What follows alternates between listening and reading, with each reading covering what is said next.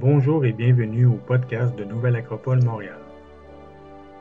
Aujourd'hui, nous recevons comme invité Sarah Dorem de Blois, volontaire à Nouvelle Acropole et apprentie philosophe. Bonne écoute. Bienvenue euh, Sarah, bienvenue à cette entrevue. Merci Michel pour l'invitation. Mais, ça fait plaisir euh, que tu sois là. Je voulais t'inviter parce que, bon, euh, comme tu sais, j'essaie d'inviter tout le monde de l'école ici à Nouvelle-Acropole pour faire des petites entrevues sur des choses qui, soit sur l'école, sur la philosophie, sur notre vécu, pour essayer de, ben, de se présenter et aussi ben, savoir qui on est comme, comme philosophe. Donc, j'aimerais que tu commences ben, en me parlant de toi. Euh, ça fait quand même quelques années que tu es à la Nouvelle Acropole. Puis, euh, ben, j'aimerais que tu parles un peu de ton vécu, de qui tu es, qu'est-ce que tu fais dans la vie, euh, c'est quoi tes intérêts de, façon, de façon sommaire. Oui, bien sûr. Donc, ben, en fait, moi, je m'appelle Sarah, j'ai 30 ans. Donc, j'ai découvert la Nouvelle Acropole quand j'avais début vingtaine, donc j'avais 23 ans quand j'ai rencontré l'école. Et puis, euh, donc j'ai grandi en partie au Maroc. Euh, je suis arrivée ici au Québec quand j'avais 13 ans. Donc, euh, je dirais que le passage à travers l'adolescence, ça a peut-être été un petit moment un peu critique pour moi, dans le sens où je ne me reconnaissais pas forcément dans le monde dans lequel on vit. j'avais l'impression que le monde moderne était très inhumain, parfois très froid.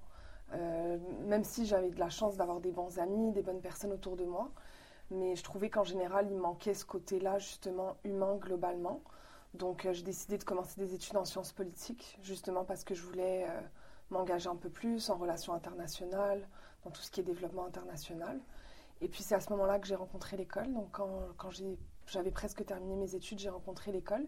Et je dirais que ça a vraiment été un tournant dans ma vie, euh, parce que j'avais vraiment l'impression d'enfin rencontrer des êtres humains qui, valorisait l'être humain justement, qui voulait construire quelque chose d'autre, qui n'était pas seulement euh, dans le diagnostic des problèmes, mais qui voulait surtout apporter des solutions et des manières concrètes de travailler avec soi-même, de travailler avec les autres. Donc euh, voilà, si je devais dire sommairement, je pense que c'est vraiment ça qui m'a qui mené à l'école. Et comment tu avais, euh, c'est intéressant parce que on entend souvent, c'est pas souvent, mais des gens de l'école où on entend ben, qu'on cherche quelque chose. Il y a une espèce de quête. On sait qu'il y a quelque chose dans le monde, euh, soit qui ne va pas, mais qu'on aimerait changer, qu'on aimerait améliorer. Et puis, on tombe sur une école de philosophie en plein 21e euh, siècle maintenant, où on s'attend. Si je parle pour moi, je ne m'attendais pas à rencontrer quelque chose comme ça qui existe aujourd'hui. Et un peu comme toi, quand j'ai connu l'école, c'était un peu après quelques cours, euh, la synthèse de mes propres recherches en psychologie, en philosophie, en sciences, même. C'est comme une espèce de synthèse où euh, il y a cette éducation globale de l'être humain, qui n'est pas seulement technique, qui n'est pas seulement intellectuelle, mais qui est aussi euh, le cœur, mm. et comment le mettre en action. Donc pour toi, quand tu as, tu as rencontré l'école, après, comment ça s'est passé en fait? Après quelques cours, après quelques après, comment tu as su, ben, wow, ben, c'est quelque chose euh, qui me, qui me parle, qui, qui pour moi. Ben, déjà, euh, j'avais vu une affiche dans la rue. Donc, euh, ça disait philosophie d'Orient et d'Occident. Il y avait une spirale avec plusieurs civilisations qui étaient représentées. Donc, c'est sûr que moi, l'histoire, tout ce qui est archéologie, les anciennes civilisations, ça m'avait toujours passionné. Donc, je dirais qu'au début, c'était plutôt une curiosité de me dire, ah, ok, la philosophie de tout ça, c'est quand même rare. Souvent, on va nous parler de la philosophie, par exemple, grecque ou euh, plus orientale, mais de voir que déjà, dès le début, il y avait cette espèce de panorama, cette espèce d'éclectisme, cette synthèse entre plein de civilisations, ça, ça m'avait beaucoup attiré. Puis je pense que dès, en fait, la présentation philo, euh, ça m'a vraiment parlé, en fait, cette notion de qu'est-ce que c'est la vraie philosophie, c'est, en parlais un peu tout à l'heure, cette quête, cette recherche qu'on a cette aspiration, cet amour de la sagesse. Euh, ça m'a parlé parce que moi, je m'étais toujours dit depuis que j'étais petite que je voulais m'améliorer. En fait, je sentais bien que j'avais un, potentiel en moi ou quelque chose que je pouvais faire de mieux, mais je sentais pas qu'on me donnait forcément tous les outils pour faire ça.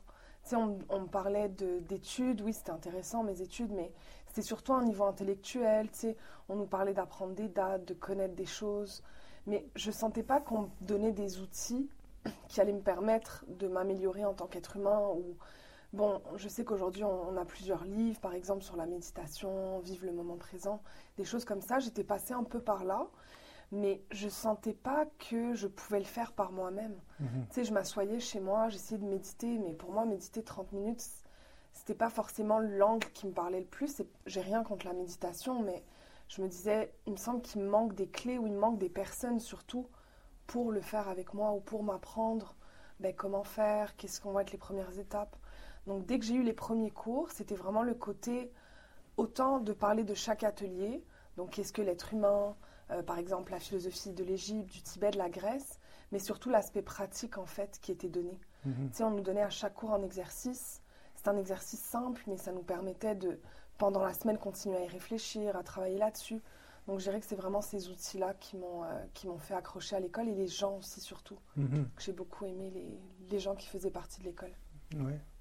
Donc c'est ce côté euh, pratique, euh, je le reconnais ben, aussi parce que c'est ce qui m'a parlé quand j'ai rencontré l'école et puis où c'est pas seulement de parler d'idées, de faire des débats, mais d'avoir quelque chose qui est une voie concrète et pratique et applicable de, des anciennes sagesses, mais qui sont toujours actuelles. Mm-hmm. Donc, c'est un, vécu qui est pour moi, je, pense que je suis quelqu'un de concret, et je suis en sciences appliquées comme ingénieur, euh, et puis j'ai toujours aimé la science, mais aussi son application. Et puis, euh, la philosophie à, la manière classique, c'est cette application et cette quête, comme on le dit, de vérité, de quête de vrai, de juste, et comment le vivre dans notre quotidien. Mm.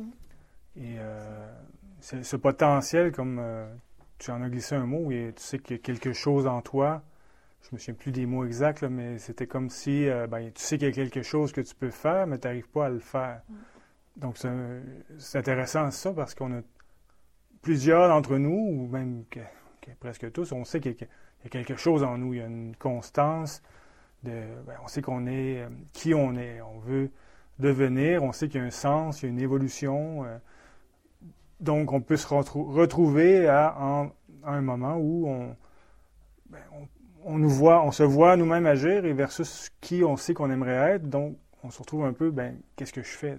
Comment être c'est qui je pense que je suis, alors que concrètement, j'arrive pas à être qui je suis. c'est un bon point que tu apportes parce que je pense qu'on cherche tous notre place quelque part notre juste place autant en nous-mêmes qu'avec les autres. Mais je pense que parfois, mm, on passe par des crises. moi, je sais, je sais pas toi comment ça s'est passé pour toi avant que tu connaisses l'école, mhm. mais je sais que c'était pas forcément toujours jojo. il y avait des moments où je me sentais seule, je me posais beaucoup de questions. Mes amis me disaient, oh, ben Sarah, tu te poses trop de questions. ça me faisait toujours rire. Je pense que tout le monde à l'école peut dire ça. On, on, disait toujours que je me posais trop de questions, que je me cassais la tête avec des choses qui n'avaient pas lieu d'être. on me disait, vis ta vie, tu mhm. sors avec tes amis, va prendre un verre, relaxe-toi.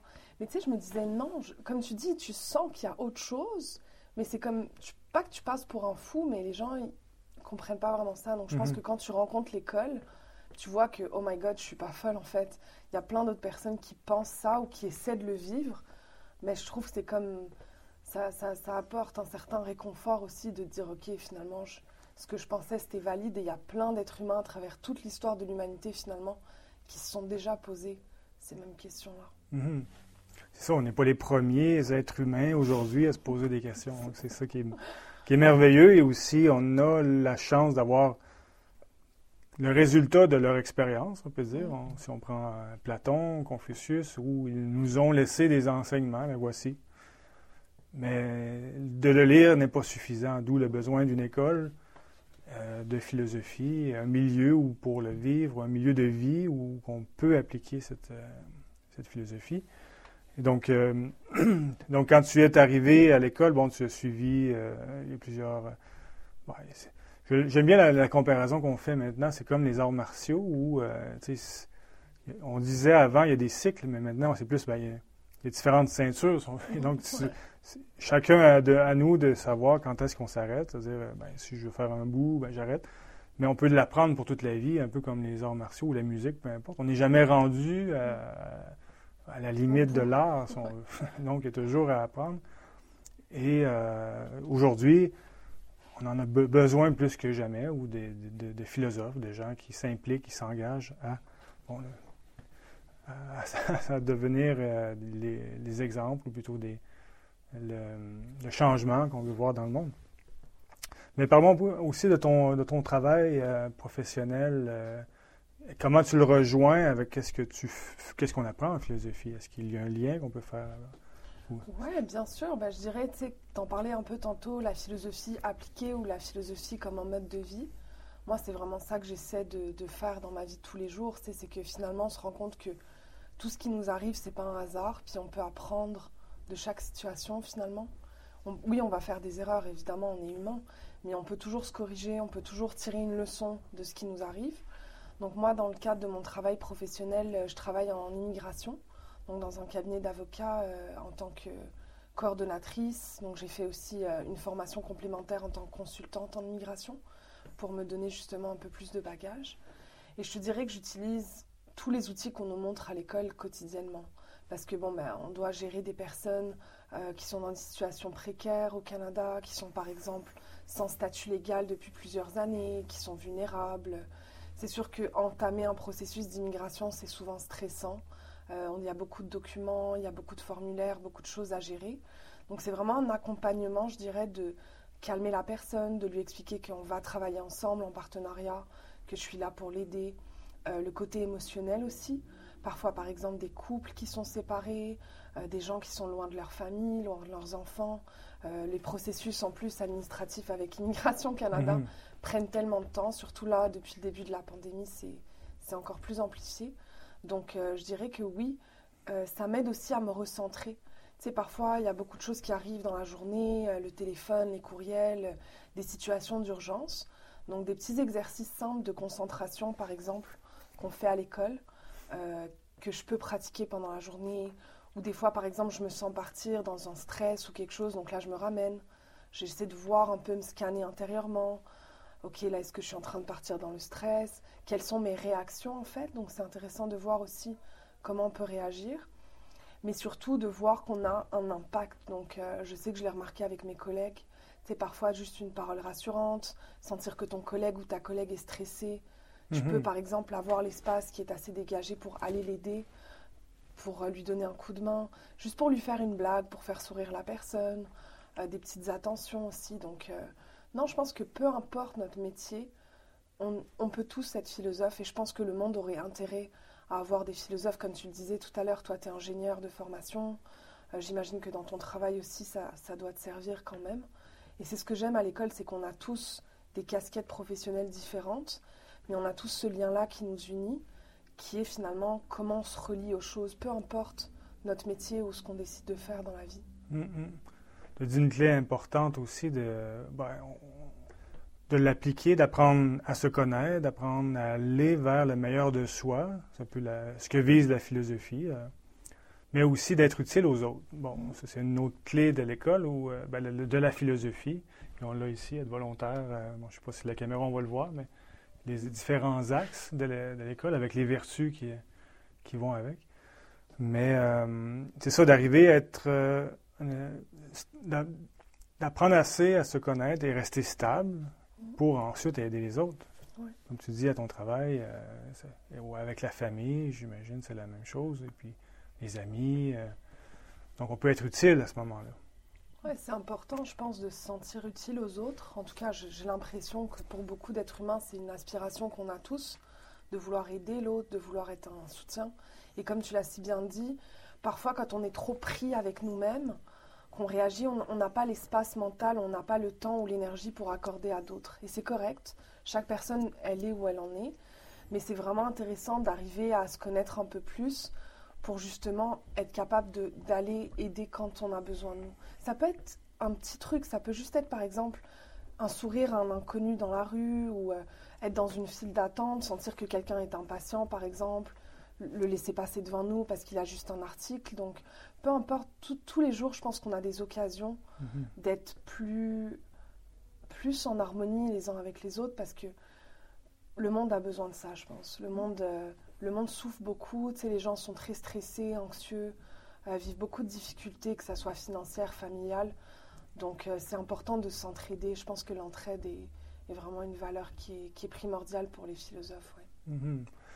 Encore plus euh, en ce moment historique, euh, le moment historique que l'on traverse collectivement avec cette crise qui, on dit sanitaire, mais il y a une crise à plusieurs niveaux, bien qu'on les voit moins, mais crise environnementale, crise économique latente, crise sociale, différents niveaux. Donc il y a quelque chose, on est dans et on le sent où euh, on est à un point tournant de façon historique euh, dans le monde actuel et tout le monde sait qu'il y a quelque chose qui, doit, changer, qui, qui, va changer, qui doit changer. Mais comment y arriver avec la philosophie? Bon, euh, peut-être une clé qu'on peut apprendre pour traverser les crises. Tu en as parlé un peu aussi dans ce que tu as dit.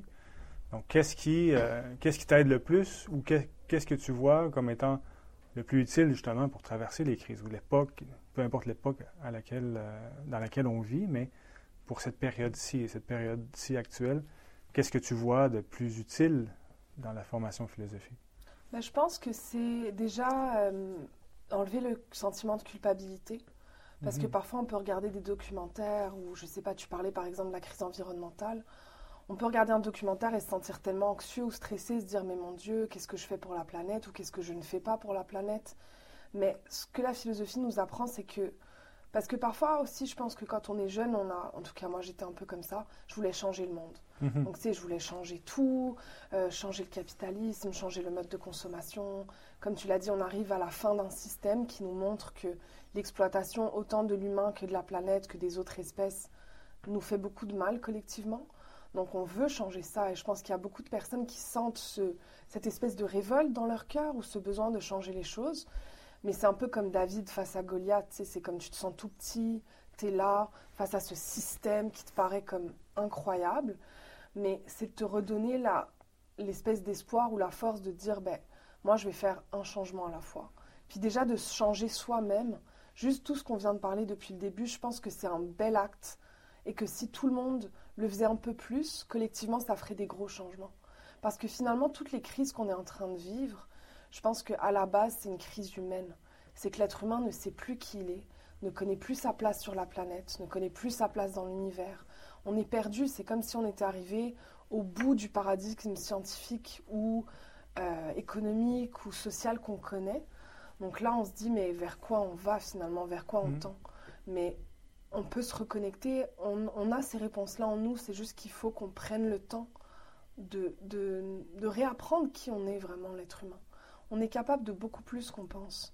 Des fois, tu sais, on, se réduit à un animal euh, intelligent, on pense que tout est le fruit du hasard dans l'univers, mais c'est pas vraiment ma, ma c'est pas vraiment la, la, comment je pourrais dire l'intuition que j'en ai ou j'ai l'impression qu'on a une place dans tout ça.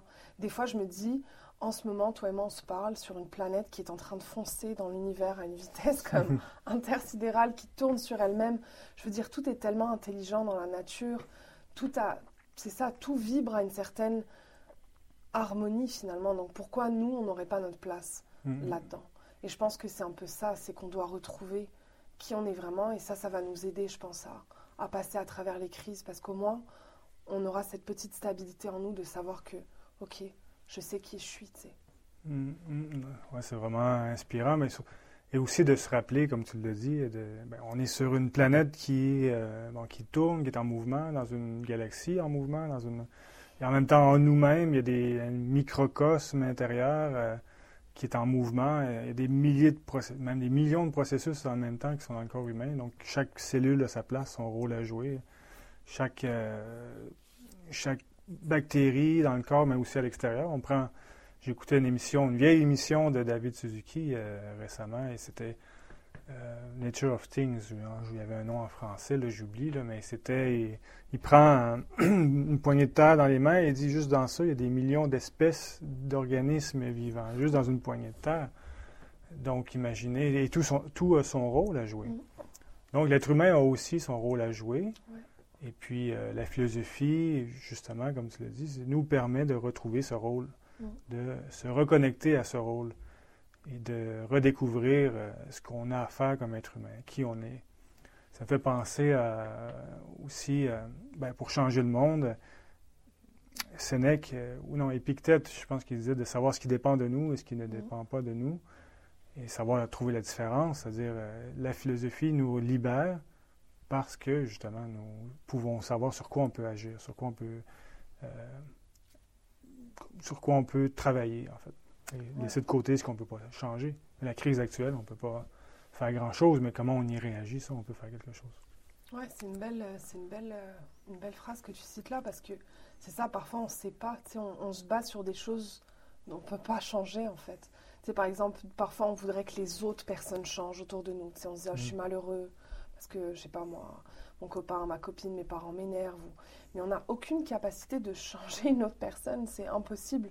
Donc ça mhm. va nous rendre très malheureux finalement parce qu'on va essayer de, de forcer cette personne-là à changer. On va dire non mais si tu m'aimes, tu ferais ci ou tu ferais ça. Alors qu'en fait, la seule personne qu'on peut vraiment changer, c'est nous. Donc euh, c'est comme libérateur en même temps, puis ça donne aussi d'autres perspectives sur qu'est-ce qui est vraiment à faire ou qu'est-ce qui dépend de nous, comme tu l'as si bien dit. Parce que non, je pense que l'être humain euh, peut faire beaucoup de choses et individuellement et collectivement aussi si on travaille tous ensemble et qu'on va dans une même direction, presque rien n'est impossible. Je veux dire, on a envoyé des gens sur la Lune, même pas juste au niveau technologique, on a, on a passé des crises humaines collectivement ensemble à travers toute l'histoire de l'humanité. Mm. Et parfois, ça prend pas beaucoup de gens, mais des gens de bonne volonté qui veulent vraiment le bien pour le plus grand nombre. Parce que parfois, on, on pense qu'on est dirigé par des personnes un peu égoïstes, qui veulent juste comme accaparer les richesses, toujours avoir plus d'argent. Donc euh, non, je pense que le monde a intérêt à avoir plus de philosophie au quotidien à tous les niveaux, mmh. parce que vraiment, je pense que ça peut faire une grosse différence, euh, autant individuelle que collective. Mmh, mmh. Bon, ben, merci beaucoup, euh, Sarah. Et c'est sûr qu'on va te réinviter sur notre plateau amateur de, de, vidéo. Et puis, on pourra continuer euh, nos échanges et puis de parler de philosophie et de, de, l'idéal philosophique. Avec plaisir, Michel. C'est toujours un plaisir de parler avec toi. Merci. Salut. Merci d'avoir écouté ce podcast. Pour rester en contact, vous pouvez nous suivre via notre site internet à montréal.acropole.ca aussi, Nouvelle Acropole est une organisation à but non lucratif présente dans plus de 60 pays à travers le monde. Vous pouvez nous appuyer en faisant un don ponctuel sur notre site internet à montréal.acropole.ca contribuer.